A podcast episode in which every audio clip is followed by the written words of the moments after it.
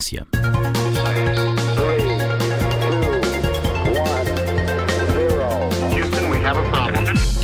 Um estudo liderado por um investigador da Universidade de Coimbra mostra que é possível classificar um doente com esclerose múltipla com 80% de certeza, avaliando um conjunto de oito proteínas específicas. É o culminar de 15 anos de investigação e para a equipa envolvida esta descoberta constitui um avanço significativo para o desenvolvimento de novas estratégias de diagnóstico ou prognóstico para a esclerose múltipla, doença que afeta 2 milhões e meio de pessoas em todo o mundo, 8 mil em Portugal. Ivan Salazar é o primeiro autor deste estudo, é o nosso convidado. Viva, Ivan!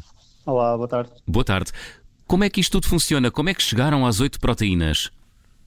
Então, o, o, o nosso estudo inicial focou-se um, na comparação da, do, conteúdo pro, do conteúdo proteico do CSF de doentes com, com esclerose múltipla. O que é o CSF? Ah, o CSF é, é o líquido cefalorraquidiano, que, é, uhum. que é um, um, um licor que, que, dá suporte uh, físico um, ao sistema nervoso central e, portanto, é possível obter este, este, este licor ou este componente do, uhum. do sistema nervoso central através de uma, uma simples punção lombar terá que sempre ser efetuada por um, por um médico com, com experiência e capacidade para o fazer. Muito bem. Um, e, portanto, toda a alteração neuroquímica que aconteça neste, neste líquor, portanto, reflete o que, o que acontece no sistema nervoso central. Portanto, o seu conteúdo poderá ser usado para analisar o que acontece no, no sistema nervoso central. Hum. E, é, e, é aí, e é aí que se encontram estas oito, tá, estas oito proteínas?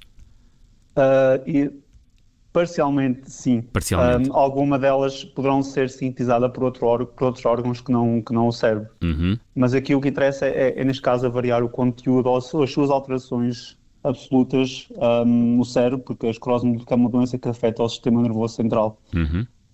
Um, e, portanto, o nosso estudo começou, começou já há algum tempo, em que comparámos o, o que está diferente neste líquor, neste, neste CSF, em doentes com esclerose múltipla, e comparámos com com outros doentes com outras doenças inflamatórias do sistema nervoso central e também com doentes com, com doenças não inflamatórias do sistema nervoso central. E isto acho que foi o, o passo essencial para, para nos ajudar um, a ter algumas proteínas que são específicas no diagnóstico desta doença, uma vez que a maioria dos estudos nunca focou, ou, ou são poucos os estudos que focaram nas alterações deste proteoma dos doentes com esclerose múltipla quando comparado com os doentes com outras doenças inflamatórias. Portanto, é um grupo bastante heterogéneo de doenças uhum. e que muitas delas podem ser de alguma forma similares ou semelhantes uh, à esclerose múltipla. Portanto, o, o, o, diagnóstico incorreto, por vezes, um, ou um diagnóstico menos correto, hum. pode acontecer por vezes. Portanto, Portanto isto ajuda os médicos a detectar de forma mais uh, precoce uh, a esclerose múltipla, é isso? Poderá eventualmente no hum. futuro ajudar, sim, esperamos que sim. Uhum. Quando eu dizia há pouco, e partindo do vosso comunicado, de que um, este estudo mostra que é possível classificar um doente com esclerose múltipla com 80% de certeza, um, avaliando este conjunto de proteínas específicas, isto uh, permite que a descobrir com mais certeza qual é o tipo de esclerose múltipla que uma determinada pessoa tem? Uh, no nosso estudo nós focámos apenas nos doentes com esclerose com um tipo, com, tinham um tipo de esclerose que foi o surto de remissão. Portanto, existem pelo menos mais dois tipos de esclerose múltipla, a primária progressiva e a secundária progressiva. Portanto, nós apenas nos focámos neste, neste, nestes que são um surto de remissão, que assim de uma forma muito simples representam mais de 70% dos doentes com esclerose múltipla, que depois eventualmente poderão evoluir ou não consoante a doença é diagnosticada mais cedo ou mais tarde.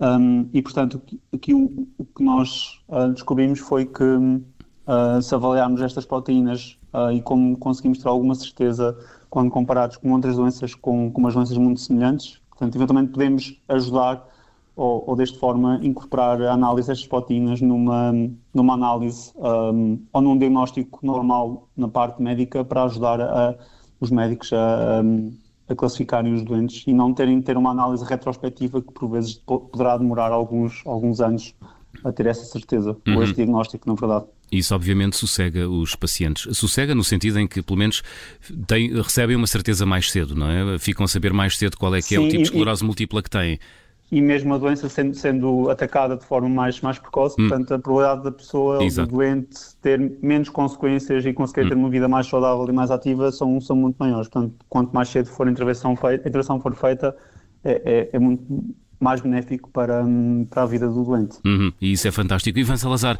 hum, esta descoberta poderá ajudar no desenvolvimento de novas terapias? Ou estão a jogar em, estão a correr em pistas diferentes? É, pois, essa pergunta é, assim um, é complicada. Hum. Sim, eventualmente uma das descobertas que nós, nós fizemos no estudo foi um, a oligomerização de uma proteína que se chama transtirretina. Portanto, a transtirretina é uma proteína que, que se encontra mutada um, na vulgarmente conhecida doença dos pezinhos. E, portanto, um, nós achamos... E, Paramiloidose, não é? Exatamente, uhum. exatamente. Portanto, nós achamos que, que eventualmente esta oligomerização, ou neste caso, o, o, o agrupamento ou a junção de várias proteínas TTR num, num, numa, numa forma muito maior poderá ser o, o fator causador da, da esclerose múltipla, mas isso é algo que não temos evidências comprovadas que, que mostrem isto, portanto, hum. vamos tentar obter financiamento para, para explorar um, este tipo de efeito. Hum. E, eventualmente, se tiver um efeito na, na patogênese da doença, portanto, eventualmente poderá servir ou os seus alvos poderão servir como, como alvos um, terapêuticos, mas ainda é um longo caminho a percorrer, na verdade. Muito bem. Ivan Salazar, agradeço-lhe uh, ter estado no Espaço Ciência da Rádio Observador.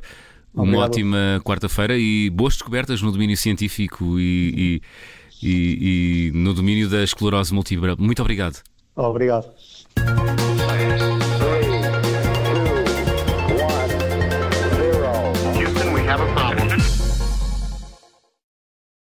Rádio